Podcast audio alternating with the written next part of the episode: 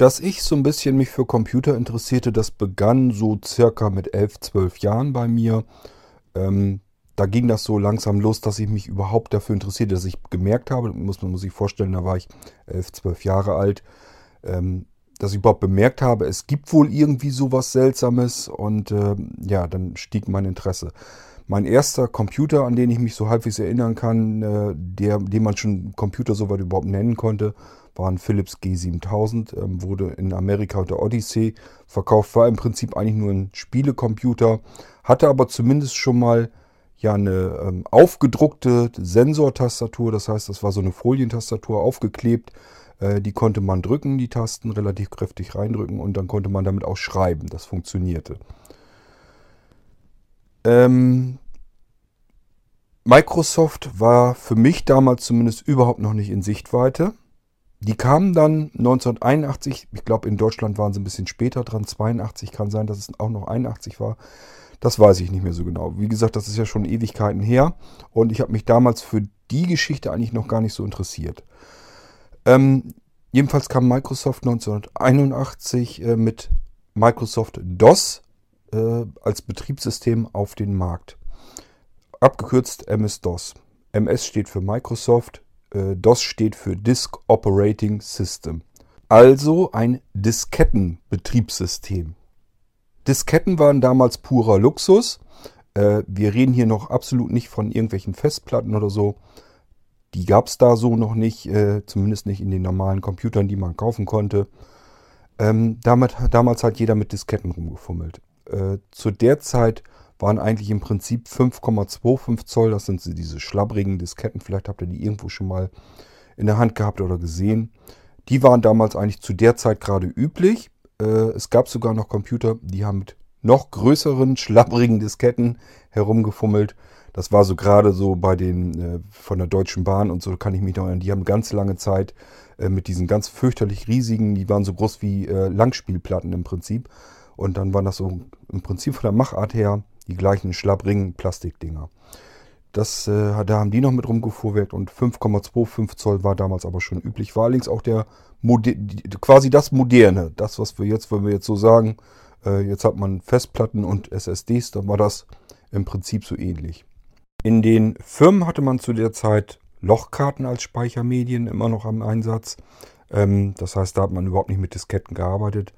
Da hat man noch äh, Großrechneranlagen gehabt mit Lochkarten.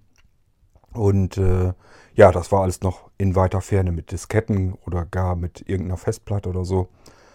Das gab es damals alles nicht. Und ähm, IBM wollte dann in den Anfang der 80ern mit seinen ersten Personal-Computern auf den Markt kommen, wollten also Computer, persönliche Computer für jeden bauen und äh, die dann auf den Markt bringen. Dafür brauchten die äh, Betriebssystem und dann haben die einen guten Deal mit Microsoft gemacht. Gut wahrscheinlich eher für Microsoft. Wir wissen alle, was daraus geworden ist immerhin. Und haben äh, dann das MS-DOS sozusagen von denen lizenziert. Das kam also 81, 82 so circa auf den Markt.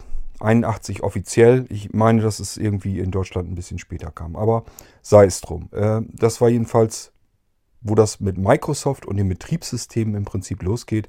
Das waren ja so, wenn man es genau nimmt, die Vorläufer von Microsoft Windows, so wie wir es heute kennen. Ich will hier also eine Episode machen, die sich mal mit Windows kurz ein bisschen beschäftigt. Gar nicht viel großartig aufregend, einfach nur so ein paar Daten und Fakten. Und vielleicht zum Schluss erzähle ich nochmal was, wie ich es vorhatte zu Windows 7. Wenn ich es nicht in eine extra Folge packe, es kann auch passieren. Kleines Spiel will ich mit euch hier machen. Ich habe mir extra die Mühe gemacht, habe mir mal die Startsounds ähm, hier aufgezeichnet. Und äh, ich werde es also so machen, dass ich erst den Startsound abspiele, sodass ihr kurz die Möglichkeit habt, habt äh, zu erraten, welches Betriebssystem dahinter steckt, also welche Windows-Version. Könnt ihr einfach gedanklich mal euch überlegen. Also ich mache den Startsound, dann überlegt ihr kurz, was könnte das jetzt wohl für ein Startsound gewesen sein, von welcher Windows-Version. Und das kläre ich dann auf und erzähle zu der jeweiligen Version eben ein paar Takte. Microsoft DOS hatte keinen Startsound. Man hat den Computer angeschlossen, der ratterte und rödelte. Da brauchte man keinen Startsound. Da wusste man im Prinzip anhand des Diskettengeratters, wann das Ding so weit war, dass man damit arbeiten konnte. Dann war das Floppy-Laufwerk, also das Diskettenlaufwerk, war dann still und man wusste, aha, jetzt könnte es sein, äh, dass ich arbeiten kann. Man hat am Bildschirm natürlich dann zu sehen bekommen, war ein blinkender Cursor. Man kann Befehle eingeben und damit ähm, im Prinzip alles machen, was man können muss auf so einem Computer. Man kann also, so wie ihr das von Windows auch kennt, alles mögliche machen. Kopieren, Dateien öffnen, schließen, schreiben, äh, Dateien lesen, Programme starten, indem man einfach den Namen der Exe eingibt, sich in Verzeichnissen, also in Ordnern im Prinzip bewegen. Geht alles komplett mit Microsoft DOS, ist gar kein Problem. Man könnte also an für sich auf Windows ganz gut verzichten. Will man aber nicht machen, weil Windows komfortabler ist. Und äh, ja gut, dann kam halt kurze Zeit später das erste Windows auf den Markt. Davon habe ich, glaube ich, jetzt gar nicht mal einen Startsound da, aber ihr könnt ja mal raten. Ich spiele jetzt mal einen Startsound ab, den ersten in dieser Episode hier. Und dann überlegt mal, von welcher Windows-Version das eventuell der Startsound sein könnte. Tja, kurz und schmerzlos, das war's. Das war unser erster Startsound von Windows. Und nun überlegt mal, was ihr schätzt, äh, von welcher Windows-Version dieser Startsound kommt. Ähm, will ich euch dann gleich mal eben erzählen. Der Startsound, der war jetzt mal gerade eine Sekunde exakt lang. Damals hat man sich das noch alles ein bisschen kurzer, immer noch versucht, Dateien möglichst klein zu halten. Wie gesagt, äh, wir sind immer noch teils auf Disketten zugange. Gut, mit Windows, das hat man, dann hat man schon Festplatten gehabt. Ähm, die waren aber auch, das war immer, wir reden hier nicht von Gigabyte, sondern wir sind noch im Megabyte-Bereich. Da war also so eine 10 Megabyte oder 20 Megabyte Festplatte, war schon ein ziemlicher großer Klopper, da konnte man ordentlich was schon drin unterbringen. Und dann könnt ihr euch vorstellen, ähm, diese Startsounds, die waren in WAV, also ein ziemlich dickes Format auch noch. Deswegen hat man sich da noch ein bisschen knapp und kurz gehalten. Soundkarten waren noch gar nicht mal so wahnsinnig üblich und wenn überhaupt dann äh, hauptsächlich für Spiele und so gedacht. Und man hat sich alles noch ein bisschen knapp und äh, knackig äh, gehalten. Das war äh, im Prinzip der Startsound, ähm, die, der hieß todo.wav und der gehörte zu meiner persönlichen ersten Windows-Version, die ich hatte. Das war Windows 3.1. Der Windows NT 3 äh, der hatte denselben Startsound. Damals hat man das also noch nicht großartig unterschieden, hat sich noch nicht so viel Mühe gegeben. Es ging im Prinzip nur darum, man kann hören, ähm, dass der Computer eingeschaltet ist und dass Windows gestartet wurde. Mehr war da eigentlich gar nicht mit gedacht.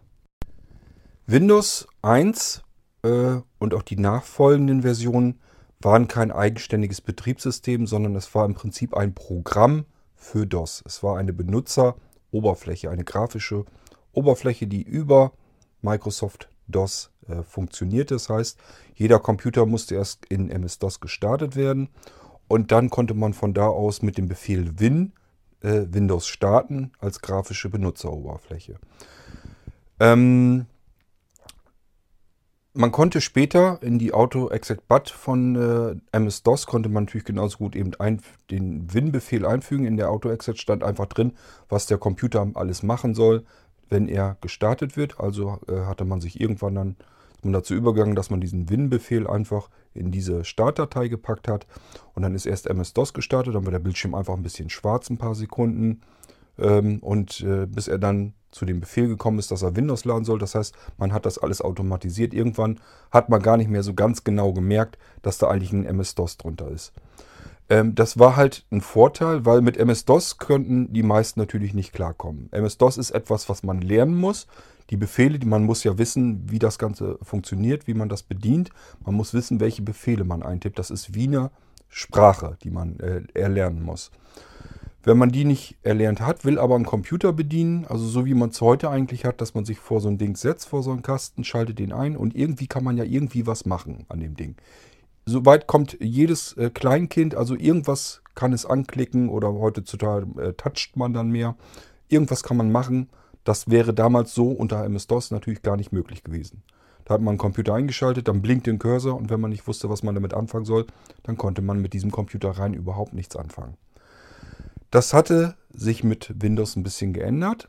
Äh, Microsoft hat sich dieses Windows, die grafische Benutzeroberfläche, hat es sich natürlich alles ein bisschen zusammengeklaut, so wie das im Prinzip in ihrer ganzen Firmengeschichte äh, immer wieder gemacht haben. Wir kommen da auch noch drauf zu sprechen. Ihr denkt jetzt zuerst mal an Apple. Apple selbst hat aber auch ganz viel zusammengeklaut. Da sind noch andere Firmen im Spiel, von denen, äh, ja, ich sag mal, die Ideen so ein bisschen abgekupfert wurden. Da werden wir immer wieder im Podcast mal drauf zu sprechen kommen, wenn ich euch andere verschiedene Computersysteme, die ich teils hier noch so habe, ähm, wenn wir darauf zu sprechen kommen, dann äh, werdet ihr es noch öfter merken, dass da ganz viele Sachen sind, die kennt ihr heute, da arbeitet ihr mit, das findet ihr selbstverständlich, das gehört zum Betriebssystem dazu. Und dann werde ich euch erzählen, wer eigentlich ursprünglich mal auf die Idee gekommen ist, wer es zuerst hatte. Gut, ähm, es kam äh, Windows 1 kam 1985 auf den Markt und äh, das ging im Prinzip dann noch eine ganze Weile weiter. Ich muss die Daten natürlich jetzt auch ablesen. Ähm, es kam dann Windows 2.0, 2.1, 2.11 noch. Wir sind dann schon mittlerweile Ende der 80er zugange. Ähm, Im März 89 äh, kam 2.11 nämlich. 3.0, das ist also das erste Windows, mit dem man halbwegs vernünftig dann auch mal arbeiten konnte, mit dem man ein bisschen mehr was anfangen konnte. Also dieses andere, das war in meinen Augen wäre das mehr Spielerei. Ich habe mir die ganz alten Windows-Versionen natürlich auch mal angeguckt. Ähm, da konnte man im Prinzip nicht viel mitmachen. Das war relativ lächerlich. Mit Windows 3.0 ging es dann so ein bisschen in die Richtung, dass man mit solch einer Oberfläche überhaupt was anfangen konnte, dass man damit vernünftig arbeiten konnte. Die kam äh, im Mai 1990. So, und dann kam, kommen wir ja zu meiner Version, die ich als erstes hatte. Das war Windows 3.1. Die ähm, 3.1, die kam dann im März 92. Und dann gab es Windows 3.11. Die kam äh, im Februar 1994. Jetzt werden sich viele wahrscheinlich schon sagen, so die älteren Semester, Windows 3.11 kenne ich, hatte ich auch. Nein, die ist damit gar nicht gemeint. Was ihr hattet, der Fehler wäre mir sonst auch unterlaufen, ihr hattet Windows for Workgroups wahrscheinlich, die war weit verbreitet. Das war auch im Prinzip dann die 3.1, äh, Windows for Workgroups 3.1 kam im Oktober 92 nämlich. Und die 3.11, die kam dann im November, also ganz spät, 1993. Das war eine sehr weit verbreitete Version damals. Die hat man auf viele Rechner damals installiert. Eben äh, ja ab Ende 92. Das war äh, äh beziehungsweise ja 93. Das war so die Version, die man im Prinzip ganz oft hatte, die viele benutzt haben. Gut, das war so die Windows 3 1, 3.11 Zeit, ähm, wie gesagt, das, das war eigentlich im Prinzip, wo der PC so wirklich sich überall breit durchgesetzt hatte. Da haben viele mit MS-DOS gearbeitet, die haben das dann noch teilweise gelernt in den Schulen und äh, haben dann als grafische Benutzeroberfläche, äh, wenn sie Win eingegeben hatten, sie meistens Windows 3.1 oder Windows for Workgroups 3.11 drauf. Da hat man damals in der Zeit so mit gearbeitet. Wir sind hier in den frühen bis Mitte der 90er im Prinzip alles, was vor Windows 95 kam, die Leute haben dann zuletzt alle so mit diesem Gespann gearbeitet, Microsoft DOS, darüber gestartet, Windows for Workgroups 3.11. Das war der damalige Standard und äh, ja, konnte man auch vernünftig mitarbeiten, lief alles. Äh, die ganzen Office-Sachen von Microsoft, so, die waren da prima mit. Äh, wenn ihr die älteren Office-Versionen von Microsoft noch kennt, also die vor 2007 waren, da hat sich immer gar nicht so wahnsinnig viel getan. Wer damals ein Microsoft Office hatte, auf diesem uralten Windows drauf, das ja noch nicht mal ein, ein eigenständiges Betriebssystem war, war von der grafischen Benutzeroberfläche so, dass er im Prinzip bis 2007 ran mit Office problemlos arbeiten konnte, weil er das dann eben so gewohnt war. Über all die Jahre hat sich in der Oberfläche nichts Grundlegendes verändert. Man konnte deswegen damit prima bis dahin arbeiten. Das hat ja, habe ich ja schon mal erzählt an anderer Stelle. Mit 2007 haben die ja komplett die Oberfläche umgestrickt beim Office-Paket. Und ab da, das, die haben dann die älteren Semester halt nicht mehr so richtig mitgenommen, weil die sich plötzlich damit gar nicht mehr richtig zurechtfanden. Wer sich da nicht die Mühe mitmachen will und sich da jetzt neu orientieren will mit den neuen Office-Versionen, ja, der ist dann bleibt dann in der 2003er, das war glaube ich die letzte Version, die rauskam von dem alten Microsoft Office und die arbeiten da bis heute hin mit. Mir geht das im Prinzip genauso. Gut, kommen wir mal zum nächsten Startsound und zu der nächsten Windows-Version. Ihr dürft jetzt wieder mitraten. Das war der kürzeste Startsound, äh, den Microsoft überhaupt je in ein Betriebssystem eingebaut hat. Der war kürzer als eine Sekunde. Das war jetzt übrigens einfach der Startsound von Microsoft Windows 3.1 oder 3.11 für Workgroups. Das war also im Prinzip die NT-Linie und äh, ja, das war eben der Startsound davon. Das war, steckte, der steckte drin in der xylophon.wav. War also auch wieder eine WAV-Datei und äh, wäre damals auch gar anders gar nicht gegangen. So viel Rechenpower wäre es gar nicht gegeben, dass man komprimierte Sounddateien hätte überhaupt abspielen können. Äh, das musste also ein klaren WAV-Format äh, sein. Und äh, ja, so wurden die damals abgespeichert. Und ihr wisst vielleicht, dass das Audiodateien sind, die relativ dick sind. Platz nicht viel vorhanden. Von daher, man musste sich kurz fassen. Hier haben sie es vielleicht ein bisschen übertrieben. Wie gesagt, das Ding ist nicht mal eine Sekunde lang. Ähm, wir können aber ja schon weitergehen, weil ich ähm, zu 3.11 for Workgroups und so habe ich ja schon was gesagt. Von daher schnappen wir uns jetzt wieder einen neuen Sound und ihr dürft wieder mitraten, welcher Sound das ist. Die Älteren werden das vielleicht sogar noch äh, erkennen.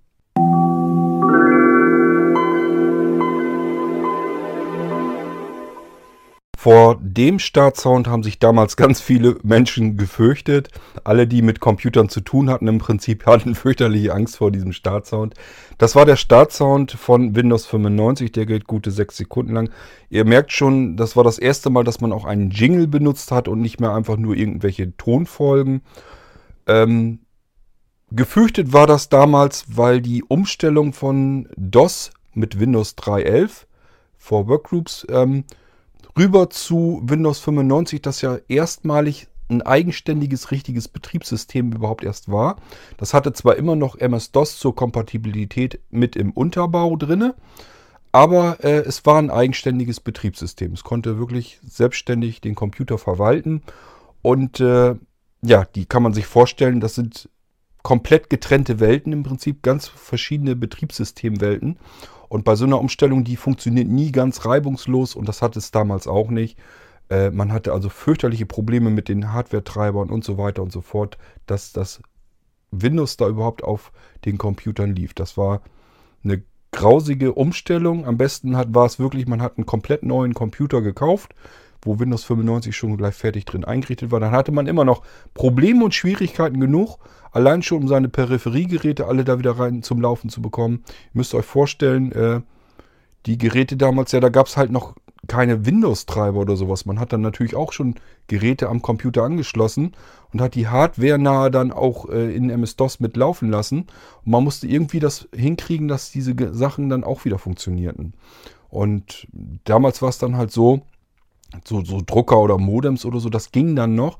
Die konnte man in Windows direkt ansprechen, weil die im MS-DOS äh, im Prinzip auch nicht anders angesprochen wurden. Das war nicht ganz so schlimm mehr, aber ich sag mal, äh, die Chancen standen trotzdem hoch, dass man irgendwelche Schwierigkeiten hatten, bis hin zum gefürchteten Bluescreen.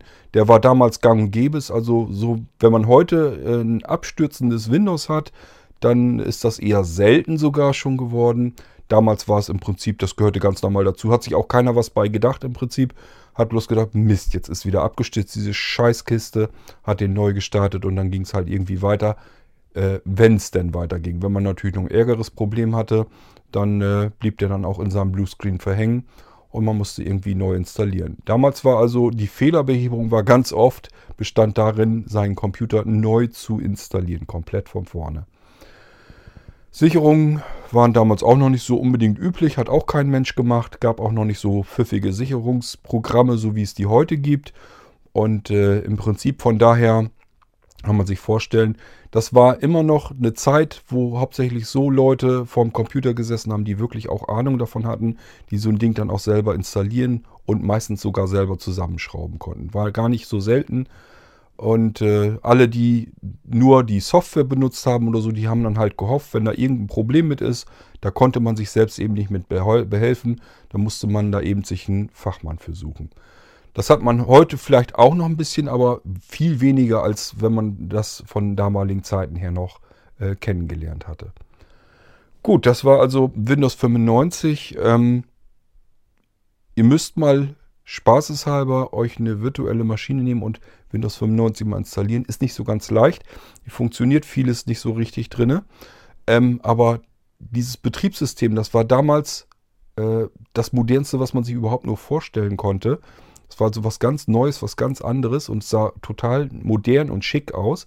Wenn man das heute sich nochmal anguckt, dann sagt man, man fühlt sich eigentlich, als wenn man, ja, als wenn man äh, äh ganz noch viel weiter in der Zeit zurückgereist ist und man sagt bloß, was ist das für ein altbackener Krempel gewesen? Wahnsinn, dass man da früher mitgearbeitet hat und das als modern auch noch angenommen hat. Wie gesagt, ich kann mich da noch gut dran erinnern. Es waren alle am Fluchen, die sozusagen Computer hatten, ganzes Netzwerk voll und sollten dann darauf Windows 95 zum Laufen bringen. Das war so, in der Zeit hatte ich auch viele Schulungen und sowas. Und äh, da war es halt so üblich, dass in der Schule ein Netzwerk war mit MS-DOS 3 und Windows 3.11. Und ist ganz klar, neues Betriebssystem. Äh, diejenigen, die Schule machen, die müssen da zuallererst drauf lernen auf dem neuen modernen Betriebssystem. Das heißt, diese ganzen Rechner mussten umgestellt werden, damit da eben auch Windows 95 drauf läuft. Und da hatte eigentlich kein Mensch Lust zu. Die haben alle gesagt, äh, können wir nicht lieber einfach neue Computer kaufen. War damals eine Riesenkatastrophe, aber wir haben es ja geschafft, wir sind durchgekommen. Wir haben äh, die Zeit ja offensichtlich wohl überstanden. Das war Windows 95, der Startsound. Ich habe da so nichts weiter Interessantes zu erzählen. Ähm, suchen wir uns einfach mal den nächsten Startsound. Ihr dürft wieder mitraten.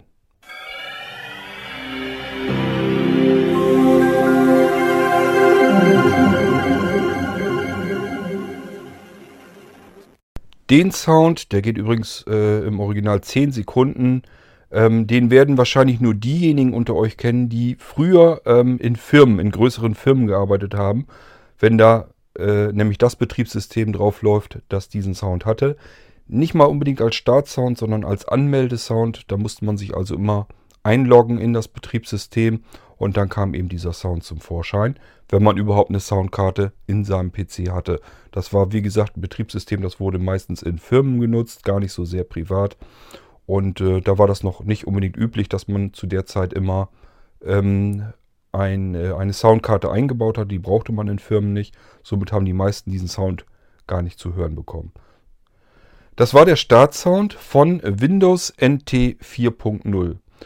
Ähm, ihr müsst jetzt bedenken, wir sind jetzt auf der NT-Schiene und wenn man das sich weiter anschaut, wie diese Schiene sich weiter fortbewegt hat, ist das im Prinzip der Urahn von den Betriebssystemen, von den Windows-Betriebssystemen, die wir heute benutzen.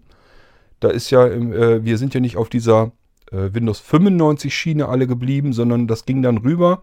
Die meisten sind dann über Windows 2000, Windows XP aber spätestens rübergekommen in die NT-Schiene. Viele haben davor noch äh, Windows 98 und ME, die Millennium Edition, genutzt und sind dann vielleicht erst zu XP rübergekommen. Dann war da eben der Sprung. Ansonsten, wer Windows 2000 hatte, da ging das dann auch schon mit dieser NT-Schiene los. Ähm, wie gesagt, das war jetzt Windows NT 4.0 und ich suche mal eben raus, ob ich herausfinde, wann das Betriebssystem auf den Markt kommt. Äh, da muss ich aber eben mal nachlesen. Kleinen Moment. So, los ging es mit NT 3.1 1993. Hatte ich euch ja eben, glaube ich, schon erzählt. Ähm, das ging dann weiter. Wir sind hier noch übrigens auf äh, 386er Computern zugange. Ähm, das ging weiter mit Windows 3.5. Äh, das kam. Hm, steht hier gar nicht mal, wann das erschienen ist. Zumindest finde ich es jetzt auf die Schnelle nicht. Ähm, das äh, zu dem Startsound gehörende, das war wie gesagt Windows NT 4.0. Das kam dann 1996 auf den Markt. Ähm, Im Prinzip die NT-Schiene, die hatte die Besonderheit, äh, dass sie äh, vernünftiges, anständiges Multitasking hatte. Das hatten die anderen eigentlich im Prinzip nicht. Die haben einem das schl äh, ziemlich schlimm vorgegaukelt und das von, äh, von der NT-Schiene aus, das Multitasking, das lief schon ganz vernünftig hat nicht sämtliche anderen Tasks mit runtergerissen, wenn da mal was abgestürzt ist. Und äh, von daher war das schon besser. Aber wie gesagt, die, diese Blue Screens oder so, die kannte man früher zur Genüge. Äh, Im Prinzip äh, fehleranfällig war das Ganze mit Sicherheit auch noch schon deutlich. Ähm, Windows NT 5.0 ähm, kam übrigens äh, im Februar 2000. Vielleicht könnt ihr euch schon sogar denken, ähm, wie die NT-Version 5.0 dadurch auch hieß. Ich mache aber nochmal eben jetzt den nächsten Startsound, dann hören wir mal rein, was wir noch so haben.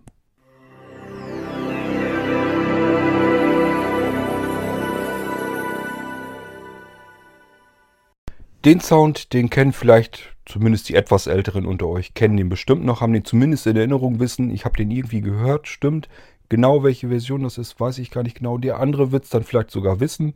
Der Startsound äh, läuft circa 7 Sekunden durch und äh, ist einfach schlicht und ergreifend der Startsound von Windows 98. Das war ja der Nachfolger von 95. Bei 95 gab es noch eine B-Version, die zum ersten Mal die USB-Ports mit unterstützte. Das war wichtig damals. Man da kamen so langsam die USB-Geräte auf den Markt. Äh, wir reden hier wohlgemerkt noch von USB 1.0 und 1.1. Und äh, ja, das konnte, kannte Windows 95 nicht, deswegen konnte es mit diesen Ports nicht umgehen, konnte es nichts damit anfangen. Wenn man mit Windows 95 arbeiten wollte und wollte diese Ports äh, benutzen, musste man Windows 95B installieren. Ich meine sogar, dass diese Revision noch nicht mal wirklich viel mehr anzubieten hat. Es ging da wirklich nur um die USB-Unterstützung. Und äh, ja, das kam im Prinzip kam dann als Nachfolger Windows 98 auf den Markt. Das haben damals äh, die Endanwender im Prinzip alle dann benutzt. Das heißt, die liefen parallel. Die NT-Schiene war auf der einen Seite mit dem 4.0 äh, und äh, ja, die 3.1, ich glaube, die hat noch nicht mal einer benutzt. Die meisten haben damals wirklich dieses 4.0 benutzt äh, vom NT-Seite her. Ähm, in den Firmen lief das dann meistens. Und dann gab es die Consumer, die Endanwender, die haben dann immer mit der Windows 95 Schiene weitergearbeitet und da war eben Windows 98 der logische Nachfolger und von dem habt ihr jetzt eben den Startsound gehört. So, ich habe eben beim Überfliegen bemerkt, es gab sogar 95C. Ähm, da kann ich mich persönlich gar nicht so genau dran erinnern, das kann aber gut sein. Ähm, ich habe da wahrscheinlich dann ja auch bestimmt längst schon mit Windows 98 gearbeitet. Die haben sich so ein bisschen überschnitten. Ähm, zu Windows 98 kann man sagen, ist also wirklich im Jahre 98 auf den Markt gekommen. Und äh, Windows 98 wurde übrigens noch bis 2006 offiziell unterstützt von Microsoft. Die haben bis dahin noch Sicherheitslücken ähm, noch gestopft. Logischer Nachfolger von Windows 98 waren Windows 98 SE Second Edition. Wer Windows 98 hatte, hat sich ganz oft auch noch die Second Edition geholt. Das war eigentlich nichts Ungewöhnliches, habe ich damals auch gemacht. Gut, ähm, ich schaue mal eben, was wir als nächsten Startsound haben. Denn kann gut sein, dass das äh, schon wieder in die Version mitpasst, die ich euch hier eben dann ähm, dem, nach Zeitleiste nach ähm, äh, erzählen möchte.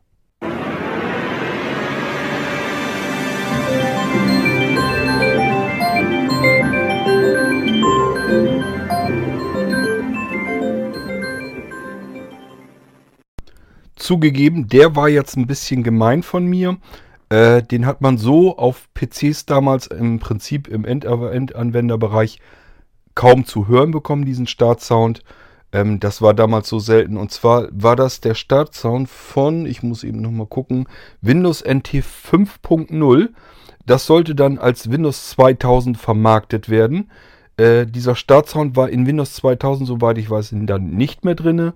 Äh, aber in den Beta-Versionen. Also äh, es kam erst NT 5.0 raus, dass äh, Microsoft das System dann später Windows 2000 nennen wollte. Da sind die erst ein bisschen später drauf gekommen.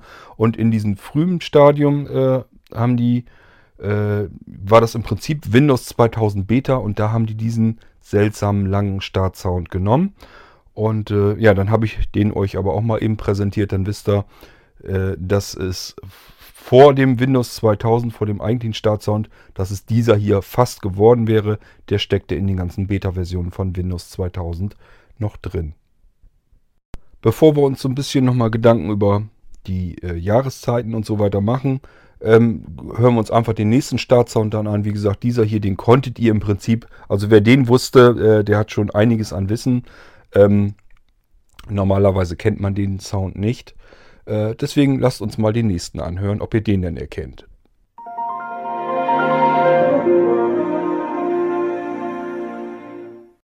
Das ist ein Startsound, der geht 5 Sekunden lang und den werden auch schon die meisten unter euch wahrscheinlich kennen, zumindest sich dran erinnern, äh, das vielleicht nicht richtig zuordnen können. Das war der Startsound von Windows, Microsoft Windows Millennium Edition, also als ME verkauft, aber er wurde auch in Microsoft Windows 2000 dann benutzt. Man hat sich also dazu entschieden, nicht diesen Sound von eben zu nehmen, ähm, der sehr lang ging, der eben in den Beta-Versionen von Windows 2000 noch drin steckte und ist dann einfach, hat sich das einfach gemacht, hat dann gesagt, okay, wir nehmen den gleichen Startsound von Windows Millennium Edition auch für Windows 2000. Dann war der da auch voreingestellt. Äh, ja, so äh, habt ihr den Sound jetzt äh, ja gehört. Wahrscheinlich konnten sich viele daran erinnern, wussten aber nicht genau, wo gehört er jetzt zu. Jetzt wisst ihr ist der von Millennium Edition und von 2000. 2000 war damals die NT-Linie weiter, also das, was von NT 4.0 rüberkam. Äh, das reine NT ging übrigens mit der 3er-Version los, ich glaube mit der 3.1. Und dann kam auch schon bald die 4.0. Dann sollte die 5.0 folgen und wie gesagt, da hat Microsoft sich dann zuletzt noch umentschieden, hat gesagt, wir verkaufen das nicht als NT 5.0, sondern als Windows 2000. Und die andere Schiene, die Anwender, die Konsumermaschine, äh, äh, Schiene, die haben sie dann, äh, haben sie gesagt, okay, Windows 98 SE wird auch nochmal komplett überarbeitet, bekommt nochmal ein neueres Aussehen, dass das ein bisschen moderner alles wieder wirkt. Ganz viel hat man da gar nicht gemacht. Und das verkaufen wir als Windows Millennium Edition. Damals ähm, war es dann so, dass Windows Millennium Edition hatte immer so ein bisschen äh, angehaftet bekommen, äh, dass es ähm, fehleranfällig gewesen sei. Ich selbst habe Windows Millennium Edition eine ganze Weile lang genutzt. Mir hat das damals ganz gut gefallen. Es funktionierte ganz gut. Ich hatte da eigentlich, ehrlich gesagt, überhaupt keine Probleme mit. Ich habe also Windows 2000 zu Hause selbst gar nicht genutzt, habe Windows Millennium Edition genutzt. Hatte damals noch so ein bisschen den Hintergrund, äh, ja, damals habe ich vielleicht auch noch ein bisschen mehr gespielt und so weiter und war eben mehr im Bereich der Endanwenderschiene äh, behaftet. Ich hatte Windows 95, 98. Man bleibt immer bei dem, was man kennt. Das andere, man ist ja die NT-Schiene gewohnt, die war immer für Firmen, die war recht nüchtern gestrickt, die sah relativ hässlich aus, war nicht so schick gemacht und äh, gab auch nicht so viele Gerätetreiber dafür. Und äh, ja, dann kam halt Windows 2000 auf, äh, basierend auf Windows NT und äh, Damals habe ich mich zumindest nicht gleich so umentschieden. Gibt aber Menschen, die dann schon auf Windows 2000 gekommen sind. Ich meine, es war auch so, da bin ich mir jetzt aber nicht so ganz sicher, vielleicht können wir das gleich eben nochmal nachlesen, dass Windows 2000 ein kleines Stückchen vor der Millennium Edition rauskam und dass deswegen auch viele auf die 2000 gegangen sind, einfach weil das endlich wieder was Neues war. Ähm, ich gucke mal eben, ob ich was finde zu den Zeiten, wann die beiden Systeme rauskamen. Ja, ich hatte es also richtig in Erinnerung noch. Mir war auch so, dass wir das damals in der Firma auch so hatten, dass äh, äh, Windows 2000 vor der Millennium Edition erschien. Ich habe eben also nachgeguckt, die Windows 2000 ist Anfang 2000 äh, auf den Markt gekommen im Februar und die Millennium Edition im Herbst 2000. Äh, hier steht was von September. Man muss immer so ein bisschen Verzögerung reinrechnen. Ähm, das war ja nicht immer so, dass das in den USA rauskam und sofort auch in Deutschland verfügbar war. Da waren immer so ein paar Wochen, die das Ganze hinterher schleppte, bis sich das hier überhaupt gezeigt hat mal und sich dann noch durchgesetzt hat. Das hat dann nochmal eine Weile länger gedauert. Das muss man immer so ein bisschen mit einrechnen. Das heißt, diese Zeiten, das ist immer so eine Sache. Äh, in Deutschland war es dann meist noch ein bisschen verzögert. Aber ähm, ja, das war im Prinzip Windows 2000 diejenigen, die endlich auf ein neues Windows wollten. Ich weiß das noch äh, genau, dass wir das in der Firma eben hatten, dass wir alle staunend um den Kollegen um zugestanden haben, als der zum ersten Mal Windows 2000 installierte. Da war das ganz frisch auf dem Markt, muss also Anfang 2000 gewesen sein. Und dann hat er das installiert gehabt und äh, wir haben da alle drum rumgestanden und geschaut, was es Neues zu bestaunen gibt. Das war dieses Windows 2000, das weiß ich noch. Und die Millennium Edition, die hatte ich mir dann im Herbst selber auf meinen Rechner zu Hause auch installiert. Ähm, ich habe, glaube ich, in der Zeit selber noch in der Firma mit Windows 98 SE immer gearbeitet. Also wir haben da nicht mit NT gearbeitet, sondern mit Windows 98. Und wie gesagt, es kam dann Windows 2000, dann wurden die Rechner auch umgestellt auf Windows 2000. Die äh, meisten, also die im Einsatz da waren, noch nicht. Äh, die liefen dann noch eine ganze Weile weiter mit ihrem Windows 98 und die aber neu hinzukamen ins Netzwerk, da kam dann eben ein Windows 2000 drauf. Das heißt, äh, so langsam kommen wir dazu, dass die NT-Schiene langsam äh, in breite Masse kommt. Wir hören uns mal eben den nächsten Sound an.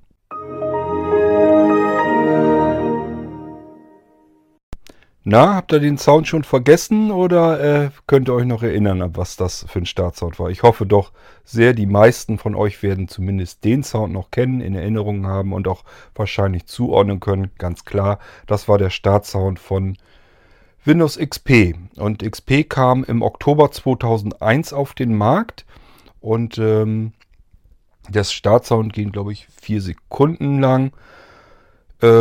Im Prinzip gibt es da nicht weiter zu sagen. Windows XP kennt ihr. Ist noch gar nicht so lange her, wenn man sich daran zurückerinnert, dass äh, Microsoft offiziell den Support von XP gerade erst eingestellt hat. Wir müssen mal überlegen, das kam Oktober 2001 auf den Markt. Und äh, ja, viele haben, ich kann mich da also noch dran erinnern, das ist noch nicht so wahnsinnig lange her, dass ich den Leuten noch XP hier eingerichtet habe. Ähm, da haben also viele wirklich bis zuletzt mitgearbeitet. Also ich glaube, ich habe den letzten XP-Rechner noch mit äh, eingerichtet, irgendwie ein, zwei Monate bevor Microsoft äh, den offiziellen Support eingestellt hat. Da haben immer noch Leute gesagt, ich arbeite aber so gerne mit XP. Und dann habe ich gesagt, wenn du da so gerne mitarbeitest, dann installiere ich dir XP da noch mit drauf. Ähm, habe das natürlich dann im Multiboot gemacht. Das heißt, diejenigen, die damals noch ein XP äh, haben wollten, können jederzeit dann wechseln, können sagen, okay, jetzt sehe ich es ein, mit XP arbeiten ist vielleicht nicht mehr so gut. Äh, schalte ich mal rum auf Windows 7. Es gibt eben Menschen, die tun sich ein bisschen schwer mit diesen ganzen Betriebssystemumstellungen. Ich ehrlich gesagt auch. Ich arbeite nach wie vor auch noch immer hauptsächlich mit Windows 7. Äh, richte natürlich ganz viel Windows 10 ein, kenne mich da natürlich auch ein bisschen schon mittlerweile aus. Äh, so ist es nun nicht, aber ich für mich arbeite immer noch am liebsten mit Windows 7 und ich muss mich auch noch erstmal an den Gedanken anfreunden, dass ich da vielleicht jetzt bald auf Windows 10 mal umstellen sollte. Gut, äh, das war Windows XP. Ich glaube, da brauchen wir dann auch nichts weiter dazu zu sagen. Wir hören uns einfach den nächsten Sound mal an.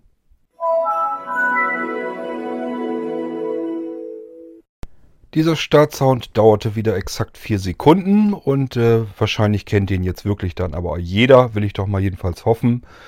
Äh, euch ist der noch geläufig von Windows 7 und die meisten werden sicherlich festgestellt haben, unter Windows 8 und Windows 10 gibt es irgendwie keinen Startsound mehr. Das ist nicht ganz richtig. Ähm, der ist nur deaktiviert. Man, der ist im Prinzip dem beschleunigten Booten zum Opfer gefallen. Dadurch, dass man jetzt schnelle SSD-Platten hat und Microsoft ganz viel in seinem Betriebssystem herumgerödelt hat, ähm, auch von den UEFI-BIOS her und so weiter, also spielen verschiedene Techniken äh, hinein, dass der Computer jetzt einen beschleunigten Bootvorgang haben kann. Den kann er äh, anwenden und dann hört man einfach diesen Startsound nicht mehr. Auch daran hat man dann im Prinzip gespart. Ähm, schafft eben überall mal hier eine Sekunde, mal da eine Sekunde, mal da eine Sekunde. Man hat alles weggelassen, was irgendwie äh, nicht unbedingt zum Bootvorgang nötig ist, damit einfach das Betriebssystem schnell da ist. Somit war Windows 7 der letzte Startsound, den ihr von Haus aus gehört habt. Ihr könnt ihn euch nach wie vor aktivieren unter 8 und Windows 10. Das geht immer noch. Und äh, dann ist im Prinzip auch wieder dieser Startsound, der wurde also auch gar nicht geändert. Der ist von Windows 7 äh, so geblieben. Wenn ihr den einfach nur aktiviert, sollte der sich eigentlich in Windows 8 und 10 noch genauso anhören. Bei Windows Vista weiß ich es nicht genau. Ähm, Habe ich persönlich nie gehabt und ich wüsste jetzt auch nicht, äh, haben wir einen Startsound eben dabei? Ich glaube nicht. Äh, ich weiß nicht, wie es bei Windows Vista war. Ob der dann dieser Startsound auch schon dabei war, ich glaube nicht. Da war der davor noch weiter im Einsatz. Wie dem auch sei, äh, hat sowieso kaum einer benutzt zumindest nicht gerne. Das war ein absolutes Katastrophenbetriebssystem. Microsoft wollte der ganzen Medienindustrie was Gutes tun und hat im Prinzip jeden, jeden Datenvorgang, jeden Datenstream, der im Computer von einem Chip zum nächsten war, hat das Betriebssystem komplett immer wieder neu verschlüsselt. Alles verschlüsselt, damit man nirgendwo eine Schwachstelle hatte, um an den Stream heranzukommen. Das heißt, es gab keine Möglichkeit unter Vista von Haus aus äh, beispielsweise eine äh, kopiergeschützte, DRM-geschützte Musikdatei oder Videodatei irgendwie, ähm, dass man die knacken könnte, dass, dass man die irgendwie auslesen konnte. Das war durch die interne Verschlüsselung bei Vista nicht möglich.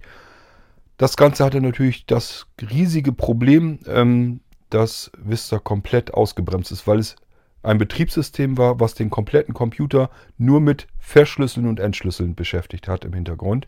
Und dadurch war das ein absolutes Katastrophensystem. Man hat sich also ein Betriebssystem auf den Computer installiert, das eigentlich im Prinzip nur ständig gegen einen gespielt hat. Egal, ob es nun gerade nötig war oder nicht. Das war die ganze Zeit über intern am Verschlüsseln. Und wenn es dann eine Station weiter war, bei einem anderen Chipsatz, der da wieder mitarbeiten sollte, wurde, musste es erst wieder entschlüsselt werden. Und diese ganzen äh, Operationen kann man sich vorstellen, die bremsen das ganze System aus. Der halbe Computer ist nur damit beschäftigt, irgendwelche Mediendateien zu äh, entschlüsseln und wieder zu verschlüsseln. Ähm, wer Vista installiert hat und das benutzt, äh, kann gut sein, dass derjenige dann sagt, wieso ich arbeite mit, geht ganz, geht ganz wunderbar, ist gar kein Problem. Ja, ist klar, aber äh, man hat auch keine Vergleichsmöglichkeit, wenn diese ganze Fair- und Entschlüsselung nämlich nicht wäre, würde man viel mehr Leistung aus seinem Computer herausbekommen. Und den Unterschied, den würdet ihr merken. Gut, dann haben wir aber mal die Startsounds durch. Ich gucke mal eben, ob ich noch einen Startsound finde. Ansonsten kommen wir dann mal langsam zum Ende dieser Folge. So, Startsounds haben wir offensichtlich alle durch. Ähm, wie viel habt ihr erkannt davon? Äh, wie viel konntet ihr exakt zuordnen? Ist euch das gelungen oder äh, habt ihr Probleme gehabt? Müsst ihr euch nicht schämen, die alten Sachen, äh, selbst wenn man die mal früher genutzt hatte und kennengelernt hatte. Ich habe ja diese ganzen Betriebssystemversionen, die wir jetzt durchgekaut haben, habe ich komplett alle mitgenommen. Ähm, bis auf jetzt Windows 1, Windows 2, die beiden äh, die habe ich selber nie genutzt, habe die später, weil ich mich, weil mich äh, das interessiert hatte, wie dies aussah, habe ich die auf virtuellen Computern dann mal installiert und mir da nochmal angeguckt. Ähm, aber im Prinzip benutzt selber habe ich sie auch nicht und von daher kannte ich da den Startsound jetzt auch nicht unbedingt. Hat sich aber ja auch nicht viel getan. Ähm, die NT-Schiene, die lief übrigens intern immer weiter. Also dieses Windows 2000 hatte ich euch erzählt, das war ja die NT-Version 5.0. Und auch Windows XP, was ihr alle als Windows XP kennt, ist ein Windows NT, hat die interne Version 5.1. Ähm, das geht immer so weiter, auch bis heute hin. Äh, alle Windows-Versionen, die neueren, die ihr so kennt, ähm, unter einem bestimmten Namen, äh, ja, das hat im Prinzip haben die immer eine interne Version. Die habt ihr vielleicht bestimmt auch schon mal irgendwo gesehen, wenn ihr viel mit äh, Windows herumarbeitet. Und da rührt das einfach her, weil das ein Nachfolger in der NT-Linie ist. Und diese NT-Systeme, die hat man immer weiter äh, dann durchprobiert. Also die hat man immer fortschreitend weiter hochgezählt. Dadurch haben alle Windows-Versionen nach wie vor noch eine interne NT-Version. Und das ist immer dieses 5 Punkt, 6 Punkt, 7 Punkt. Ähm, ich habe hier noch das Vista. Das kam im November 2006 raus. Äh, für Unternehmen kam das dann im Januar 2007 raus. Äh, dann kam ja auch diese Server-Version. Windows Server 2008 erschien dann. Gab früher auch eine Windows äh, Server 2003. Ähm, dann gibt es äh, ja hier steht noch viel von Alpha-Version, Beta-Version. Das schenken wir uns mal alles. Das ist, glaube ich, nicht weiter wichtig. Zu Windows 7 können wir noch ein bisschen was sagen. Und zwar ist das ja die NT-Version 6.1. Windows 7 ist also intern wirklich äh, im Prinzip Windows NT 6.1. Ich habe euch ja erzählt, wo die Schiene herkommt. Fragt ihr euch, hm, wenn jetzt die ähm, Windows XP, wenn das äh, was mit 5. irgendwas war, was war denn die 6er Version? Da muss ja auch noch eine 6.0 dazwischen geben. Das war eben das ähm, Windows Vista im Prinzip. Und äh, dann gab es ja noch die äh, Windows Server 2008, die basierte auf Windows Vista, hat ebenfalls die NT 6.0. Und äh, dann kam eben die Windows 7 als, ähm, ja, im Prinzip als Nachfolger von Vista, ist intern 6.1 und haben sie dann Windows 7 genannt. Ich gucke mal eben äh, noch ein paar andere Sachen, äh, weil ich jetzt noch ein bisschen mehr was euch zu Windows 7 noch erzählen wollte. Da gibt es eine Besonderheit. Da wollte ich eigentlich eine eigene Folge draus machen. Habe mir jetzt eben überlegt, äh, das ist gar nicht so viel zu erzählen. Das mache ich dann hier eben mit rein. Erschienen ist Windows 7 äh, Ende 2009, wenn man sich das so überlegt. Wir haben jetzt mal gerade eben 2017, so ewig lang ist es dann auch wieder nicht her. Äh, es kommt einem also viel länger eigentlich vor, zumindest geht es mir so. Na gut, aber wenn man sich bedenkt, man hat vor ein paar Jahren immer noch mit XP gearbeitet und ist dann relativ spät ja auch erst auf Windows 7 umgestiegen. Ähm, ja, wie gesagt, es ist äh, 2019, Ende 2019 erschienen. Und äh, viele haben jetzt so ein bisschen Angst, äh, dass Microsoft da haben dann irgendwie was gehört, dass Microsoft ja die Unterstützung, den Support von Windows 7 eingestellt hat. Das haben die schon Anfang 2015 im Prinzip gemacht. Das heißt, das Ganze ging eigentlich schon 2014 los, dass Microsoft gesagt hatte, wir verkaufen keine Lizenzen mehr an unsere Partner, an die OEMs. Ähm, normalerweise sollte man eigentlich äh, also ein bisschen dagegen gewirkt haben, dass äh, Windows 7 offiziell im Handel so nicht mehr zu bekommen ist. Ist ganz klar, da ist so viel auf dem Markt rauf, rausgeschwemmt worden. Äh, das dauert noch ewig. Man wird also noch eine ganze, ganze, ganze lange Weile völlig problemlos Windows 7 bekommen und kaufen können. Auch ich habe mich hier ganz gut eingedeckt. Ich habe hier äh, genug Lizenzen noch und ähm, selbst wenn nicht, ich kann jederzeit noch aus allen Kanonen heraus welche nachholen. Das ist überhaupt kein Problem. Äh, Windows 7 wird man also noch eine ganze Weile bekommen können. Was die Leute dann meist so gehört haben, dass das irgendwie nicht mehr richtig unterstützt wird von Microsoft, das ist einfach, das ist aber schon seit Anfang 2015 so. Es kommen keine neuen Funktionen mehr in Windows 7 rein. Das kann man sich im Prinzip aber auch schenken braucht man nicht, will man nicht haben. Wenn man irgendwas Besonderes sucht, irgendwas Spezielles, irgendeine besondere Funktion oder sowas, dann kann man sich das als Software suchen, installieren und benutzen. Dafür braucht man Microsoft nicht unbedingt. Das heißt, da ist jetzt nicht der Support eingestellt worden, dass da irgendwie keine Updates mehr plötzlich dann kommen werden und keine Sicherheitslöcher Löcher mehr gestopft werden, sodass das irgendwie ein gefährliches Betriebssystem wird, ist unsinnig. Ähm, einfach was nicht mehr kommen wird, sind irgendwelche neuen Features, neue Funktionen in Windows 7. Und ich denke, da kann man drauf verzichten. Das ist ein ausgereiftes Betriebssystem, was vollständig ist, was gut funktioniert und gut arbeitet. Und viele arbeiten da sehr gerne mit und wollen das noch eine ganze Weile benutzen. Kann man, bis 2020 braucht man sich überhaupt keine Gedanken machen. Ähm, 2020 ist also der verlängerte Support, wird dann eingestellt. Anfang 2020 ist es also vorbei, dass man dann noch Updates für Windows 7 bekommen wird. Ab da sagt Microsoft also, wir wollen mit Windows 7 jetzt nichts mehr zu tun haben. Das ist mit allen Betriebssystemen immer so gewesen. Ihr erinnert euch vielleicht äh, noch daran, dass der verlängerte Support von XP auch gerade erst aufgehört hat vor kurzem. Und im Prinzip ist immer dieser verlängerte Support das ist immer das, was interessant ist, weil ab da werden eben keine Sicherheitslöcher mehr gestopft, gibt es keine Updates mehr und äh, offene Sicherheitslöcher im Betriebssystem sind verhältnismäßig gefährlich. Deswegen sollte man mittlerweile vielleicht auch darauf verzichten, mit Windows XP zu arbeiten. Das sollte man sich ein bisschen überlegen. Das äh, geht dann wieder runter. Ähm, liegt einfach daran, dass die Virenprogrammierer irgendwann es aufgeben, sich an die alten Betriebssysteme zu wenden äh, die nutzen dann irgendwann jetzt eben keine Sicherheitslöcher mehr, die sie in XP noch irgendwie finden, sondern äh, dadurch, dass eben die anderen Betriebssysteme so wie Windows 7 und Windows 8, Windows 10 verbreiteter sind, versuchen die natürlich auch da die Sicherheitslöcher auszunutzen und einfach ein bisschen schneller zu sein, als Microsoft mit dem Stopfen nachkommt. Da haben die mehr von, weil sie viel mehr Geräte ähm, infizieren können. Und an XP wenden die sich dann nicht mehr, weil das einfach ein Betriebssystem ist, das dann kaum noch jemand auf seinem Computer installiert hat. Deswegen gibt sich das dann auch alles wieder so ein bisschen werden. Also ein ganz altes Betriebssystem, einen ganz alten Rechner mit Windows 2000 oder sowas, der ist im Endeffekt sicherer unterwegs als jemand, der jetzt noch ein Windows 7 drauf hat. Einfach dadurch, weil äh, das für Virenprogrammierer überhaupt kein interessantes Betriebssystem mehr ist, wofür es sich lohnt, noch irgendwelche Schädlinge zu basteln. Diese LTS-Version, Longtime ähm, Support-Versionen, die sind immer sehr wichtig, auch für Microsoft. Wenn die das nicht machen würden, dass die, wenn die ein neues Betriebssystem auf den Markt bringen, sagen die immer, bis zu dem und dem Jahr ähm, wird dieses Betriebssystem unterstützt werden. Bis dahin werden wir hierfür kostenlos Updates immer hinterher schicken und die Sicherheitslöcher eben stopfen. Das müssen die so machen, weil es ist mit allen anderen Betriebssystemen auch so. Wenn man sich da nicht drauf verlassen könnte, würde sich ein Betriebssystem kaufen, das würde vielleicht ein, zwei Jahre auf dem Markt sein, dann würde Microsoft sagen, ach, wir bauen jetzt mal lieber ein neues System, wollen wir wieder neu verkaufen, wollen wir mehr Geld mit verdienen.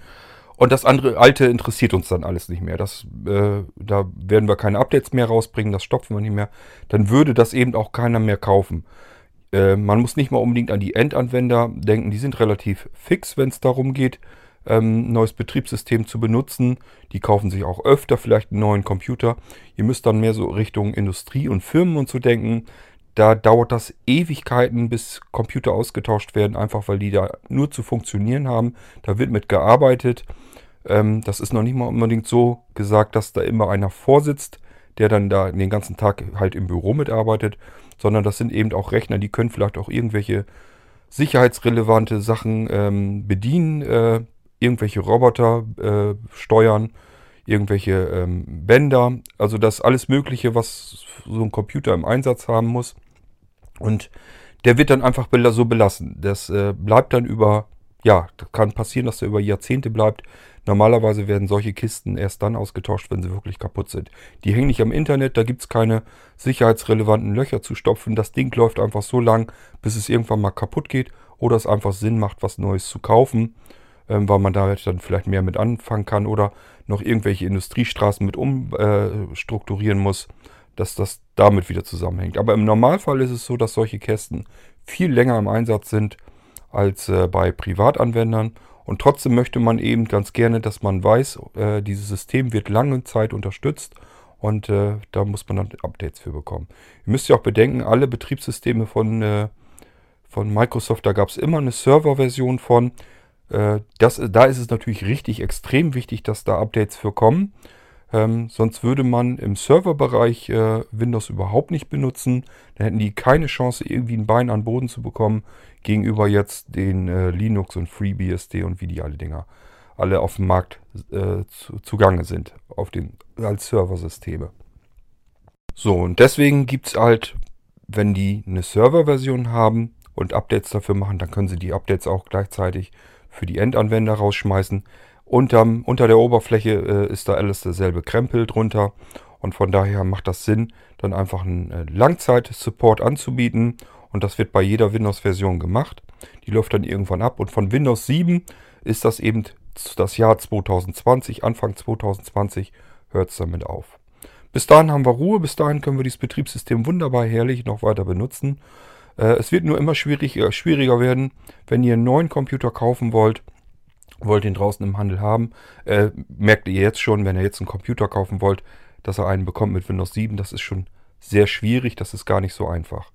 Bei Blinzeln-Computern ist natürlich überhaupt kein Problem. Da sagt ihr einfach nur, ihr habt ich euch schon oft genug hier erzählt im Podcast, da äußert ihr lediglich den Wunsch, ihr möchtet noch ein Windows 7 da drauf haben. Ob mit äh, noch einem Windows 10 dazu oder nur Windows 7 uns ist das egal, wir installieren euch das, was ihr haben wollt. Jetzt kommen wir auf das Ding, was ich euch eigentlich noch erzählen wollte. Und zwar kommen jetzt neue Computergenerationen auf den Markt. Ähm, ich habe hier schon die ersten, die Windows 7 offiziell nicht mehr unterstützen, wo man Windows 7 schlicht und ergreifend überhaupt nicht drauf installiert bekäme. Das geht nicht. Wenn man da eine CD, eine Windows 7 CD reinstellt, äh, steckt oder äh, von mir ist auch vom USB-Stick, völlig egal, jedenfalls die Originaldatenträger von Microsoft, packt die in den Computer, will davon installieren, wird man merken, es funktioniert nicht. Entweder man kriegt einen Bluescreen oder man hat keine Chance, an die Eingabegeräte ranzukommen. Das hat mehrere Gründe. Einmal die Chipsätze, die kommen neu. Ähm, sind jetzt die Skylake, jetzt haben wir schon die Kirby Lake. Sind also schon zwei neue Chipsätze, die gar nicht mehr wirklich an Windows 7 angepasst werden. Das UEFI BIOS wird so immer öfter so gestrickt, dass man Windows 7, dass es einfach nicht vorgesehen ist, da Windows 7 drauf zu installieren. Ähm, es gibt neue Festplattencontroller, so dass wenn man es installieren könnte und wollte, dass man dann gar nicht die äh, Festplatten finden würde, beziehungsweise in den meisten Fällen ist es mittlerweile ja eine SSD und äh, da könnte man es dann nicht installieren. Und was auch immer öfter kommt, USB 2.0 fällt langsam raus aus den Rechnern. Das heißt, die Hersteller sind dabei und hauen da jetzt im Prinzip ständig nur noch USB 3.0 Ports rein. Und Windows 7, als das auf den Markt kam, als die Installationsdatenträger auf den Markt kamen, die kennen alle kein USB 3.0. Da muss man immer einen Treiber installieren. Ist natürlich eine lustige Sache, wenn man äh, nur USB 3.0 Ports hat. PS2-Ports gibt es sowieso nicht mehr. Die alten runden Anschlüsse für Tastatur und Maus. Ähm, das haben die wenigsten Computer. Das heißt, man hat überall noch USB 3.0 Ports und schließt da seine Maus und seine Tastatur ein, will das installieren, steckt dann Windows 7 die DVD rein, hat es sogar so weit, dass die DVD bootet, immerhin gar nicht schlecht. Und dann hat man, bleibt man gleich an der ersten Auswahl schon hängen, nämlich da, wo man die, Sprachaus, die Sprache ähm, auswählen soll, in welcher Sprache man Windows 7 installieren will, beziehungsweise die Installation jetzt bedienen will. Äh, da würde man im Normalfall einfach die Enter-Taste drücken und man merkt, oh, da tut sich ja gar nichts. Was ist hier denn los? Liegt daran, man hat nur US 3.0 Ports, da hängen eure Eingabegeräte dran, Maus und Tastatur. Ihr wollt Windows 7 installieren. Windows 7 kennt kein USB 3.0 von Haus aus. Also habt ihr keine Tastatur und kein Maus. Geht also so nicht und äh, ja, man müsste Treiber installieren, kann man aber nicht, weil man hat keine Eingabegeräte. Ist alles nicht so einfach. So, äh, ich hatte euch ja gesagt, ihr sollt aber weiterhin euren Wunsch äußern können, dass ihr Windows 7 gerne installiert haben möchtet. Und dann möchte ich euch das natürlich auf eure neuen Computer installieren können, auch wenn das komplett nagelneue Technik ist. Hatte ich euch auch schon mal erzählt. Ähm, die meisten Fälle sind die, dass wir die Computer vorfertigen lassen für euch in eurem Auftrag sozusagen.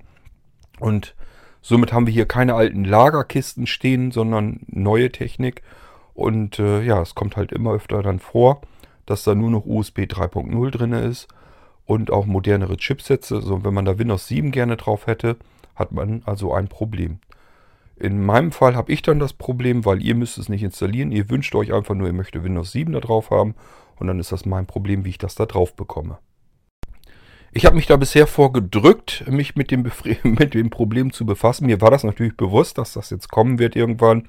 Aber wie das dann so ist, man hat im Alltag immer Aufträge und hat immer was zu tun, möchte das so ein bisschen hinauszögern, bis man vielleicht mal so eine Ruhepause hat, wo man sich um das Problem mal kümmern kann.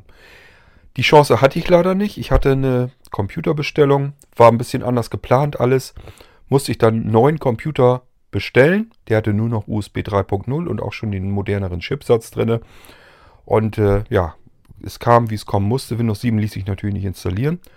Das stellte ich vor Weihnachten fest und habe dann jetzt die letzten äh, zwei, drei Wochen im Prinzip nichts anderes zu tun gehabt, als komplett neue Windows-Installationsdatenträger ähm, zu bauen, mit äh, Treibern integriert, die schon die neuen Chipsätze äh, mit äh, unterstützen und äh, natürlich auch USB 3.0, damit ich einfach euch ein Windows 7 auf künftige neue Rechner auch wirklich noch weiterhin installieren kann. Das war so meine Hauptaufgabe jetzt die letzten Wochen und dadurch hat sich schon wieder mal alles andere verschoben. Das heißt, die Leute, die vor äh, Weihnachten schon auf ihren Computer warteten, die warten jetzt immer noch. Und das hat einfach den Grund, weil ich mich da jetzt zwangsläufig drum kümmern musste. Einmal, damit ich den jeweiligen Auftrag, an dem ich jetzt hängen geblieben ist, den ich eben nicht einrichten konnte, weil derjenige wollte nun mal Windows 7 auf diesem Rechner drauf haben, musste ich ja nun installieren. Konnte ich nicht, das musste ich mich erst drum kümmern. Das war auch alles nicht so einfach. Da musste ich ähm, ziemlich hart dran arbeiten, habe wirklich teilweise wieder Nächte durchge da dran gesessen, um das hinzubekommen. Ähm, den Durchbruch hatte ich aber. Ich habe jetzt gestern konnte ich Windows 7 auf diesem Rechner anstandslos endlich installieren. Der äh, kann dann heute fertig gemacht werden und dann kann der raus und das funktioniert alles wunderbar. Ich freue mich jedenfalls. Und das Schöne ist eben, wenn man einmal diesen Punkt hingebekommen hat, dass man einmal sagt, man hat das Problem jetzt gelöst, dann ist das eben auch eine Lösung, die für die kommenden Probleme äh, vorhanden ist. Das heißt, die nächsten Rechner, die jetzt so reinkommen, wo ich wieder davor sitzen würde, ähm, da habe ich jetzt die Lösung dann eben schon parat. Da habe ich einen Installationsdatenträger und kann so direkt dann weiter daran arbeiten. Das war mir eben wichtig, dass ich euch noch Windows 7 weiterhin installieren kann. Wie gesagt, wir haben Windows 7, haben wir noch bis Anfang 2020 mit zu tun. Äh, und so wie ich unsere Anwender kenne, äh, wird das auch noch so lang dauern, dass die Leute wirklich Windows 7 auch benutzen wollen. Es war bei XP, wie, wie gesagt, genauso, ähm, dass die wirklich XP noch bis kurz vor absoluten Zapfenstreich äh, äh, noch installiert haben wollten. Und ich möchte mit euch wetten, das wird mit Windows 7 ganz genauso passieren. Aber somit habe ich euch das auch schon mal hier verkündet. Äh, das heißt, wenn ihr Windows 7 haben wollt, könnt ihr das bei Blinzeln weiterhin bekommen. Auch dann, wenn alle Händler um uns herum sagen, ähm, können wir nicht installieren, wir machen hier dicke Backen. Die Zeit werden die sich einfach nicht nehmen, sich da neue Installationsdatenträger zu bauen. Das heißt, ihr werdet wahrscheinlich dann irgendwann zwangsläufig die nächste Zeit irgendwann keine Chance mehr haben, einen aktuellen neuen Computer zu kaufen und Windows 7 dafür zu bekommen. Und auch nicht Windows 7 installieren zu können, es sei denn, ihr macht euch die gleiche Arbeit, die ich mir jetzt gemacht habe. Ähm, ist ganz klar, ich habe euch schon mal erzählt, kochen alle nur mit Wasser. Ich kann auch nicht zaubern. Ich musste mich da auch wieder reinfuchsen und durcharbeiten und durchackern und habe das dann irgendwann hinbekommen. Da hat mir jetzt aber auch viel geholfen, die ganze Vorgeschichte der Molino-Entwicklung, dass ich einfach weiß, wie kommt man in diese Images rein, wie kann man da Dinge integrieren, wie kann man da was einbauen und sich das so wieder umstricken, dass man das, äh, dass man im Prinzip dann das Ergebnis hat, was man vorher eigentlich haben wollte. Ähm, ja, wie gesagt, ihr müsst nur Zeit zur Verfügung haben, ein bisschen Know-how und äh, euch ein bisschen damit auskennen, mit den Werkzeugen auch, die man dafür braucht. braucht. Und äh, dann könnt ihr euch natürlich auch selber Windows 7 Installationsdatenträger anfertigen und könnt dann ebenso Windows 7 auf dem Rechner installieren. Aber wer mit Installieren oder so weiter sowieso nicht so viel am Hut hat, für den wird das ein Problem werden, ähm, Windows 7 dann zu installieren, wenn die neuen Geräte dann so den Markt durchdrängt haben und äh, halt nur noch mit USB 3.0 Ports ankommen und so weiter und so fort. Ähm, ich werde natürlich, äh, ich will jetzt noch weiter feilen an diesem Windows 7 Installationsdatenträger und dann wird es auch ein Installations-Molino äh, geben für Windows 7 mit diesen ganzen Anpassungen. Das heißt, ihr werdet, wenn ihr selber gerne installiert und selber basteln möchtet, werdet ihr euch auch meine Arbeit wieder kaufen können. Könnt euch dann ganz stinknormal einen Molino wieder kaufen ähm, und äh, könnt dann wieder mit dem Ding dann Windows 7 auch auf irgendwelche Rechner, auf neue Rechner, die ihr euch selber kauft, wieder drauf installieren. Wer also selber gerne bastelt, aber nicht so genau weiß, wie kriege ich das mit diesen Installationsdatenträger hin, kein Problem, die werdet ihr dann im Blinzeln Shop äh, bekommen können. Das wird nicht mehr lange dauern. Ich muss jetzt noch ein bisschen was ähm, weiter herumfeilen. Das ist jetzt nur für mich jetzt erstmal gewesen, dass ich Windows 7 erstmal installieren kann und weiterkomme hier mit den Aufträgen. Und sobald ich ein bisschen Zeit habe, mache ich den dann so fertig, dass man den als Molino dann wieder anbieten kann. Und dann kann den jeder haben, der selber gerne Windows 7 weiterhin auf modernen aktuellen Rechnern installieren können möchte. Äh, bloß kostenlos werde ich nicht hergeben. Ich habe da jetzt, wie gesagt, schon wieder gute drei Wochen im Durchschnitt reingebuttert. Ähm, das sehe ich dann auch nicht ein, dass ich äh, mir die Zeit hier um die Ohren haue und schmeiße das Ding dann zum Download raus und jeder äh, kann sich die Arbeit dann zunutze machen. Und äh, im Prinzip ist es meine Zeit, die ich da reingebuttert habe. Möchte ich wenigstens so ein bisschen was bei übrig haben, dass ich mit meiner Anja mal eben zwischendurch essen gehen kann. Und so ein bisschen als Entschädigung dafür, dass sie mich jetzt wieder mehrere Abende äh, gar nicht gesehen hat. Da saß ich im Büro, habe an dem Ding gearbeitet. Da hat sie dann nichts von mir. Und ich denke mir, das ist so das Mindeste, wenn ich dann die Arbeit fertig habe und stelle die anderen zur Verfügung, dann kann man da eben für einen kleinen Obolus kann man das dann bekommen. Und den kleinen Obolus, den nehme ich dann wieder dafür. Ähm, einfach, dass ich mit Anja mir wieder ein paar schönere Abende machen kann, dass wir mal ins Theater gehen können oder mal eben einen Happen essen gehen können. Somit habe ich euch da auch auf den aktuellen Stand gebracht. Ähm, nebenbei erwähnt, ich weiß nicht, ob ich das auch erzählt hatte, ich hatte noch ein zweites Problem und zwar konnte ich die großen SSHDDs, also die 2 Terabyte Version, im HODD-Laufwerk von Blinzeln konnte ich nicht NTFS formatieren, muss ich aber können, weil ich, weil sonst äh, das System die ISO-Dateien darauf nicht finden kann. Das funktioniert sonst nicht. Dieses exFAT hätte ich jederzeit formatieren können, war gar kein Problem. Aber mit NTFS haben die irgendwie ein Problem gehabt. Keine Ahnung, was das sollte, hatte ich immer Fehler, das funktionierte nicht, es lief nicht durch. Und äh, ja, da habe ich jetzt auch so lange dran rumgefummelt, bis ich jetzt was gefunden habe, dass ich die vernünftig formatieren kann. NTFS formatieren, so wie ich sie brauche. Das heißt, auch das Problem ist gelöst und ich kann jetzt endlich vernünftig wieder arbeiten, kann mich um eure Aufträge kümmern, statt mich um Probleme zu kümmern. Das geht jetzt also jetzt äh, endlich wieder voran und diejenigen, die von euch, die auf ihre Rechner warten und so weiter, es geht jetzt wieder weiter. Hat sich jetzt eben wieder alles verzögert, weil eben alles komplett ungeplant ist. Sind alles wieder Sachen gewesen, die habe ich überhaupt nicht eingeplant. Die wollte ich, da wollte ich mich überhaupt jetzt gar nicht drum kümmern. Musste ich aber, weil die Sachen sind bestellt, die Leute wollen das haben, muss ich mich darum kümmern, dass ich das hinbekomme, dass ich das Problem löse. Und da hilft einfach nur hartnäckig und ehrgeizig am Ball bleiben. Das habe ich jetzt die letzten Wochen gemacht und dadurch bin ich weitergekommen, habe die beiden Probleme gelöst und kann jetzt wieder weiter vernünftig arbeiten damit. So, dann äh, wisst ihr das aber, dass es hier endlich weitergeht. Die Probleme sind gelöst. Ihr könnt weiterhin Windows 7 auch äh, installiert bekommen. Auch in der normalen Geschwindigkeit. Ich muss euch jetzt nicht sagen, ich muss mich irgendwann mal darum kümmern. Ich habe mich da jetzt drum gekümmert. Windows 7, die Installation läuft jetzt auch auf aktuellen Chipsätzen. Auch wenn da nur USB 3.0 ist. Alles kein Problem. Kann ich euch wieder einrichten. Natürlich dann auch im Multiboot mit Windows 10, wer das haben möchte.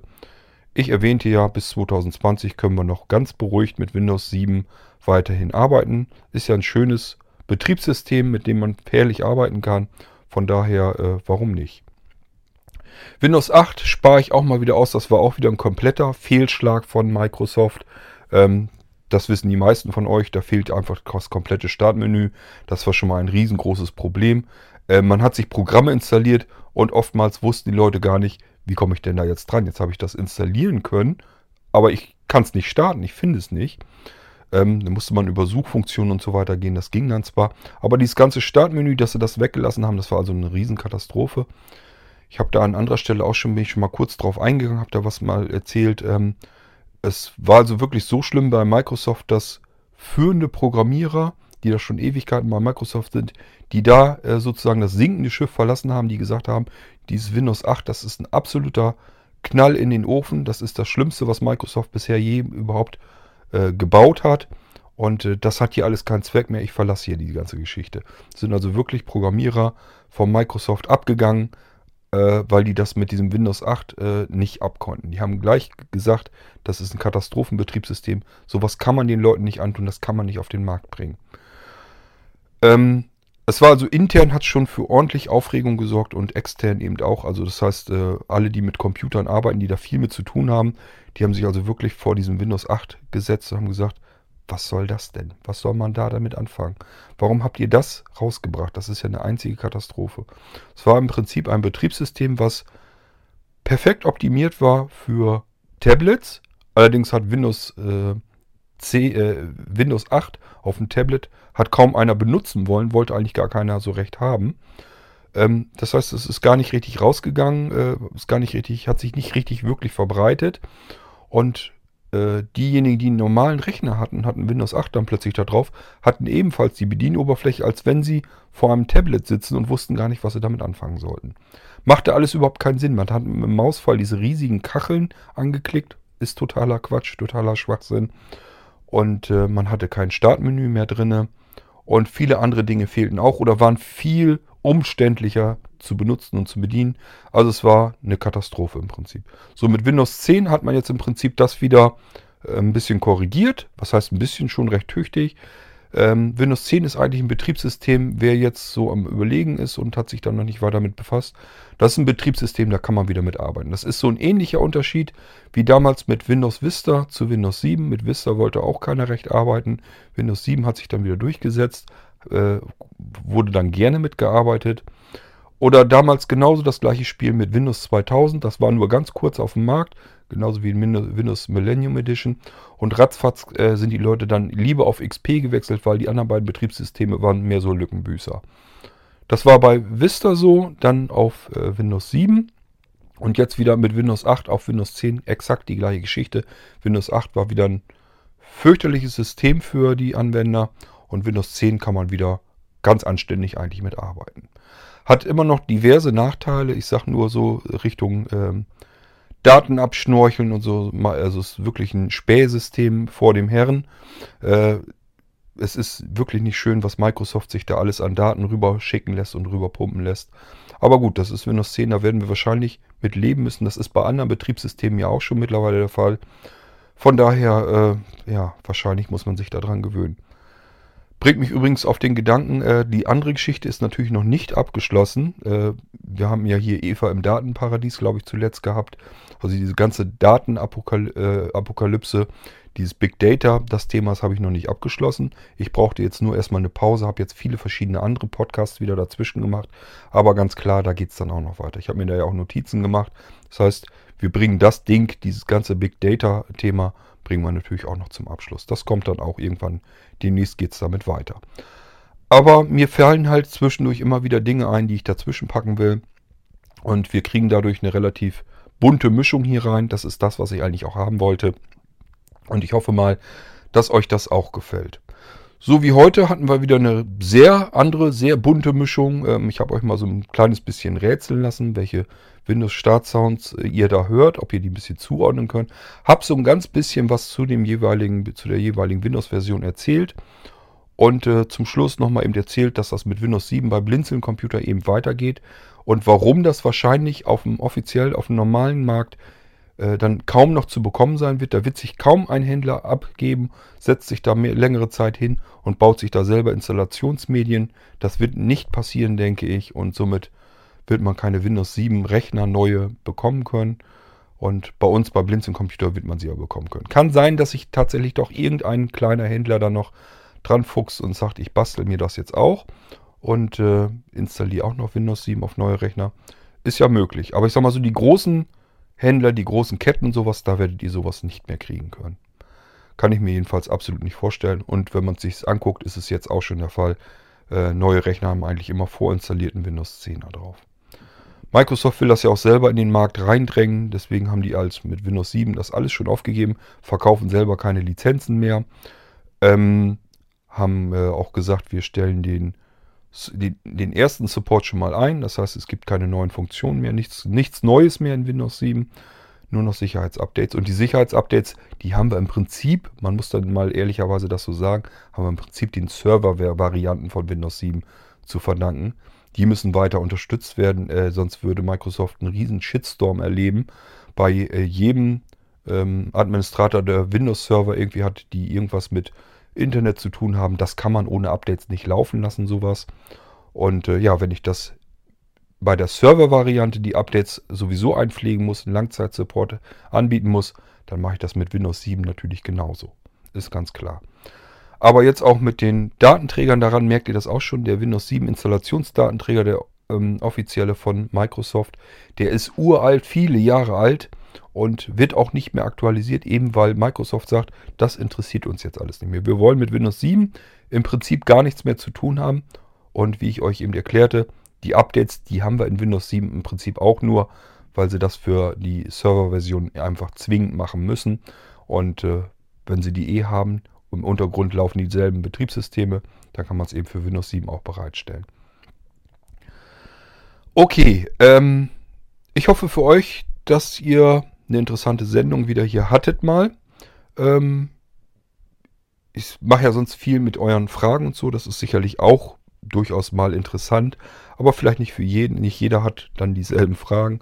Und äh, vielleicht hat, hattet ihr dadurch in dieser Folge ein bisschen mehr Spaß wieder. Gab ein bisschen mehr zu hören, die Windows Start Sounds. Gab ein bisschen was zum Rätseln. Gab ein bisschen Hintergrundinformationen. Ich habe was mit einstreuen lassen, wie ich diese Zeit erlebt habe mit diesen verschiedenen Versionen ähm, welche Besonderheiten ich da so empfinde. Bin aber auch nicht zu tief drauf eingegangen, sonst hätten wir dann eine Riesenfolge gehabt. Äh, man kann zu jeder Version natürlich erzählen, was die Neues konnten, was die Neues unterstützten, wo die Änderungen waren und so weiter. Das habe ich uns mal alles ein bisschen erspart. Wenn euch das interessiert, kann man dann immer noch einzelne Folgen zu jeweiligen Versionen machen. Wir können einen Podcast nach dem anderen hier raushauen. Ist ja kein Problem, kann ich gerne tun. Ähm, ist vielleicht dann auch ein bisschen der Vorteil, dass ich eben diese ganze Zeit im Prinzip mitgemacht habe. Ich bin ja nun wirklich mit Microsoft DOS angefangen und habe das alles so miterlebt, wie wir hier eben den Zeitstrang entlang gelaufen sind. So, damit wollen wir die, diese Folge aber auch wieder dicht machen. Ähm, lasst mir ruhig Feedback zukommen, ob euch sowas gefällt. Äh, ich weiß zwar nicht, was wir dann wieder neu machen können, aber ich lasse mir immer zwischendurch irgendwas wieder über, äh, einfallen, dass wir so ein bisschen bunten Mix hier in den Podcast reinbekommen und dass der immer wieder mal so ein paar Folgen hat, die für den einen interessant sind und ein paar andere Folgen, die wieder für jemand anders interessant sind. Ich hoffe, dass mir das so ein bisschen gelingt, auch wenn ich äh, von mir selbst wieder mal erzähle, das kommt dann auch natürlich wieder. Äh, und so kriegen wir einfach vielleicht eine Mischung zusammen, wo sich jeder so ein bisschen das herausfischen kann, was er gerne hören möchte. Das wäre so mein Ziel mit dem Podcast und vielleicht kriegen wir das ja so hin. Gut, das ist das Ende der Folge. Lasst es euch gut gehen. Ich pumpe die jetzt hoch, dann könnt ihr euch die schon gleich anhören. Ich sage wie immer an dieser Stelle Tschüss, macht's gut, alles Gute, euer Kurt Hagen. Ein Bock auf dein Gelaber, du